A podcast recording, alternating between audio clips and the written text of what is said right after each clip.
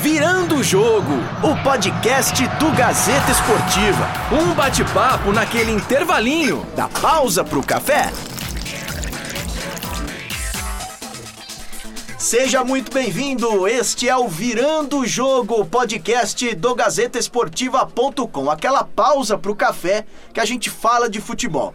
Eu sou Felipe Esboril e comigo aqui hoje, Vinícius Sacomani. Tudo bem, Vini? Grande Felipe Esboril, tudo bem? Ah, dando um abraço a você e a todos os nossos ouvintes que escutam o Virando o Jogo pelo Spotify, pelo Deezer, pelo SoundCloud, pelo site gazetesportiva.com, pelo, pelo iTunes. ITunes, Apple Music, nós estamos em todas as plataformas e hoje não estamos sozinhos. É verdade, temos um convidado especial, um doutor São Paulo Futebol Exatamente. Clube, Marcelo Bacejo. Seja bem-vindo. Muito obrigado, Felipe Esboril. Muito obrigado, Vinícius Sacomani.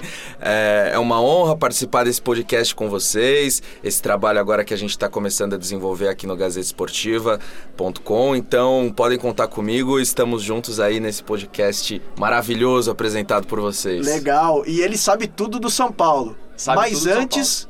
Vamos tomar um café? Vamos tomar um café. A gente já ficou sabendo antes aqui que o Bacejo não toma café. É verdade. A gente não vai forçar o nosso convidado a tomar um café. Eu sei que você vai querer um tradicional. Eu vou no expresso e normal. eu vou no expresso tradicional, tradicional também. Você vai querer o quê, Bacejo? O que, que você gosta? Eu vou com, de um suquinho de laranja. Suquinho então. de laranja. Suco de laranja, gelo e açúcar ou não? Você... É. Só gelo, só, Só gelo. gelo, sem Mas, é, açúcar. então, pra falar do assunto que a gente vai falar, seria melhor até um de maracujá, né? É. Porque a fase do São Paulo, meu amigo. É, tá Por isso até lá. que a gente chamou o Bacejo aqui pra falar um pouco nessa volta do Campeonato Brasileiro depois da Copa América. É, tem clássico no final de semana, já contra o Palmeiras. E aí, Bacejo, o que, a gente pode. O que, essas semanas aí ajudaram o São Paulo ou não ajudaram o São Paulo? Não, sem dúvida nenhuma, Vinícius. A- essas primeiras rodadas do Campeonato Brasileiro foram muito decepcionantes pro torcedor, né? Então acho que muitos deram graças a Deus que teve essa pausa pra Copa América pro técnico Cuca colocar tudo em ordem, trabalhar, se retirar lá em Cotia, fechar todos os treinamentos para a imprensa e fazer aqueles ajustes que ele considera necessários. Eu acho que o São Paulo, ele reinicia o Campeonato Brasileiro de uma maneira bem promissora, com mais reforços, com aqueles jogadores mais tarimbados agora em forma, com tempo para se reequilibrar fisicamente e tecnicamente. Então, é, as, as expectativas não são baixas.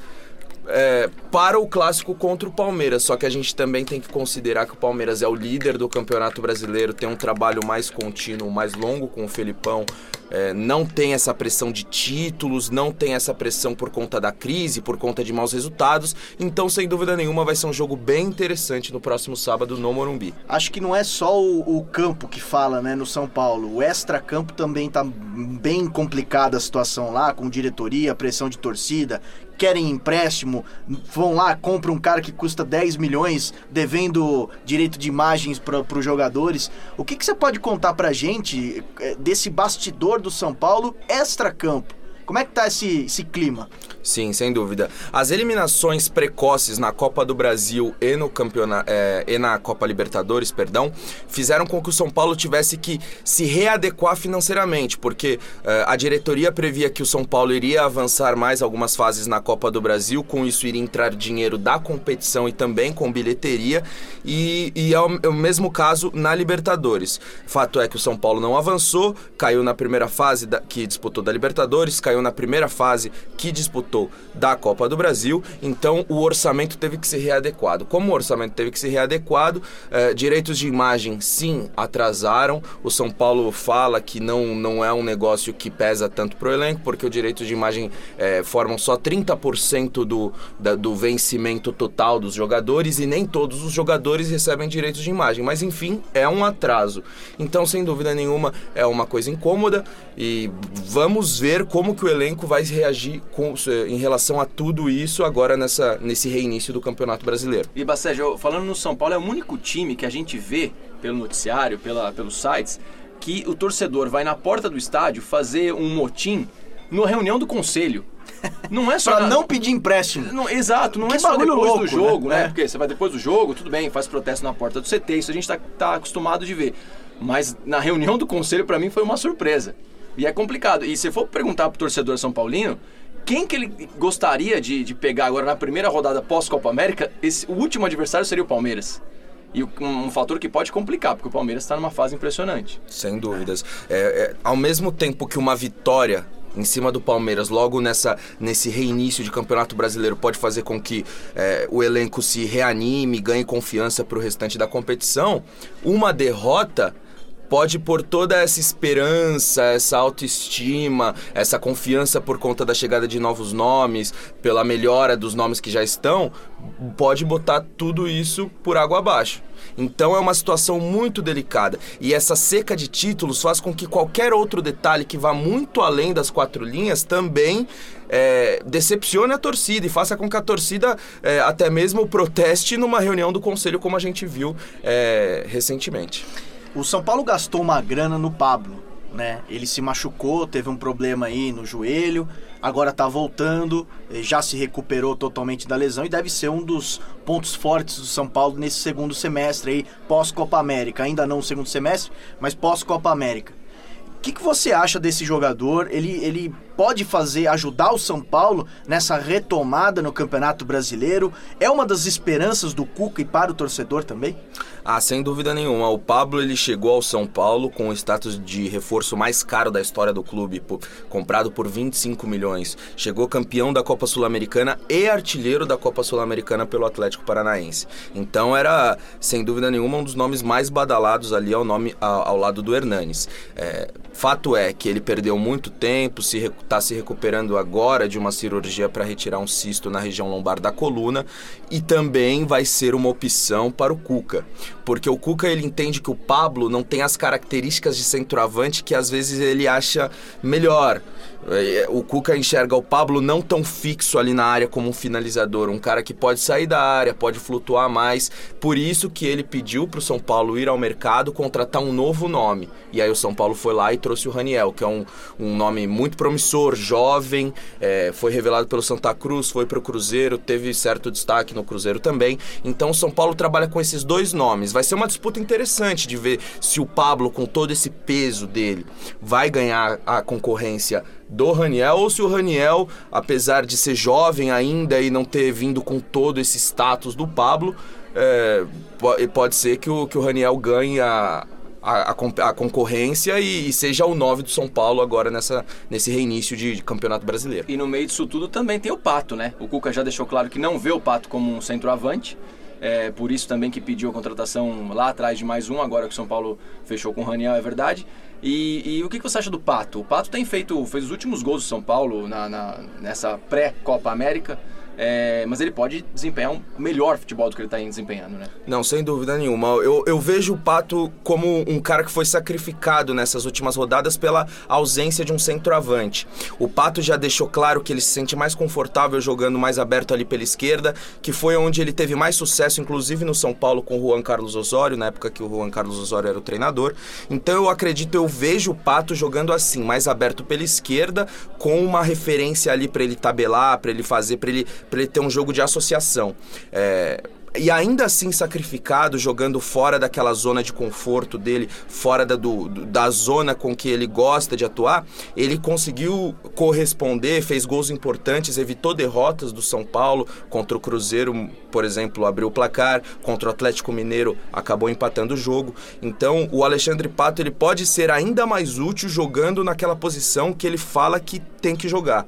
E agora ele vai poder jogar porque temos Pablo e Raniel como opção para ser o 9. Eu não sei vocês, mas o meu café aqui já acabou. Vou pedir outro. Pode pedir. Pode, você vai também Pode, outro? Vou, vou te você, você quer alguma, alguma coisa aí da nossa cafeteria aqui ou não? Não, não, tô bem, tô bem, Tá tô bem? bem. Tá Suquinho bem. de laranja tá. É, o Bacégio que é, pra quem não sabe, especialista em São Paulo, setorista do São Paulo do site gazetesportiva.com, por, portanto, sabe de tudo do tricolor, né? Deixa eu fazer uma pergunta pro Bassage, aproveitando que ele tá aqui. Imaginando uma situação em que você seja promovido técnico do São Paulo. Marcelo Certo. Bassage, você é o novo técnico do São Paulo. Apostaria na molecada, que teve o melhor momento do São Paulo no ano, foi com a molecada, nas fases Sem final dúvida. do Paulista? É. Ou colocaria os caras mais experientes pra jogar? Lembrando que a diretoria fez um esforço danado pra contratar esses, pe- esses pesos pesados aí, né? Não, sem dúvida. Eu acho que a, a- a garotada do São Paulo tem muito a oferecer pro time, já ofereceu em uma condição muito muito desfavorável ali, pressão, fase final do Campeonato Paulista, correspondeu, eliminou o Palmeiras no Allianz Parque. Então eles merecem uma atenção maior e eu acho que é esse mix da garotada com jogadores mais experientes, jogadores mais consagrados, como é o caso do Hernanes, como é o caso do Tietchan que já foi campeão brasileiro com o Palmeiras, enfim, essa associação da experiência com a juventude pode dar muito certo. Agora, também depende muito do técnico Cuca, né? Porque o Tietê chegou a pedido dele. Será que o Tietê vai ficar na reserva para o Lisieiro jogar de segundo volante? Não sei. Então eu acredito que é, o São Paulo tem muito a oferecer nesse segundo semestre, muito para a gente analisar também, porque tem muitas situações curiosas, como é o caso da concorrência do Pablo com o Raniel, o caso da concorrência do Lisieiro com o Tietê, que são jogadores que poderiam ser facilmente titulares em qualquer outra equipe do cenário brasileiro. Então vai, vai ter muita coisa legal para a gente noticiar, reportar e, e comentar também nesse segundo semestre do São Paulo. O Hernanes continua sendo um ponto fundamental para o Cuca, talvez aquele ponto de experiência no elenco, o cara que realmente tem que ter ali para até fazer essa transição com os jovens talentos? É, o Hernanes teve essa, essa preparação dele acelerada por conta da necessidade do São Paulo, né? Ele chegou da China, é, que é um futebol com muito menos intensidade e ele não teve tempo para se preparar e por isso as lesões musculares foram recorrentes nessa primeira metade do ano. Agora, com três semanas de intertemporada para ele se reequilibrar fisicamente, tecnicamente, enfim, colocar tudo em ordem, agora o Hernanes vai ser. Agora sim ele vai ser testado. Agora, se o Hernanes não corresponder depois de tudo que foi disponibilizado para ele, aí vai ficar complicado do Hernanes continuar com esse status de titular, de líder, de capitão. Porque o São Paulo, na posição que ele atua, também tem outros nomes pedindo passagem. O Igor Gomes jogando como meia, que foi um dos destaques do Campeonato Paulista. Uh, enfim, tem outros meio-campistas que podem atuar atuar ali e fazer o papel do Hernanes. Então o Hernanes é outro cara que vai precisar mostrar trabalho e que essas três semanas de pausa fizeram muito bem para ele. Pra gente finalizar aqui, Marcelo, e a situação do Arboleda, que é um cara que é um dos alicerces da zaga ali, o melhor zagueiro do São Paulo hoje, sem dúvida que que tá? É, é, ele já comentou uma vez que gostaria de ser negociado caso uma proposta fosse boa para ele para o São Paulo. O que, que, você pode falar dele?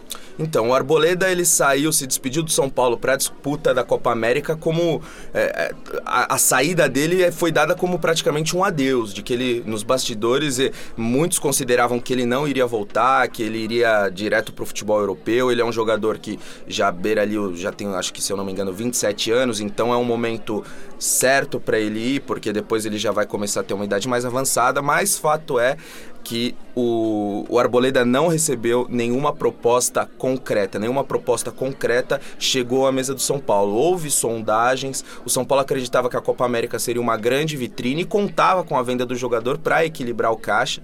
Só que a, o desempenho da seleção equatoriana foi ruim e o Arboleda pode sim permanecer no São Paulo. Eu não consideraria algo tão difícil assim de acontecer, apesar de haver algumas sondagens é, ali em volta do jogador. Legal, muito obrigado Marcelo Basseggio. Sempre que você tiver um tempinho entre um texto e outro, entre uma reportagem e outra, venha tomar um café conosco. É, um café não, um suco de laranja. É, ele não gosta de café, é verdade. Mas uma forma, é, é. só uma desculpa. Venha na cafeteria conosco Isso, fazer é, companhia pra, pra gente. falar um pouco de futebol, falar um pouco do São Paulo, agradecendo a sua participação aqui. Obrigado, viu? Eu que agradeço o convite de vocês, Vini, Felipe.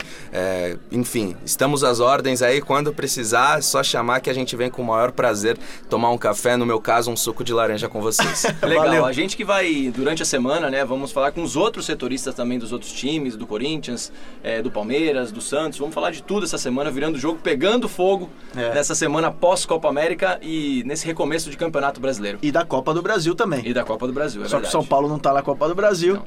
então vai ficar assistindo pela televisão neste meio de semana os clubes que vão atuar nessa fase da Copa do Brasil. Vamos trabalhar? Vamos trabalhar. Então é isso. Muito obrigado e até a próxima. Um abraço, até mais. Valeu, gente. Virando o Jogo, o podcast do Gazeta Esportiva. Um bate-papo naquele intervalinho da pausa pro café.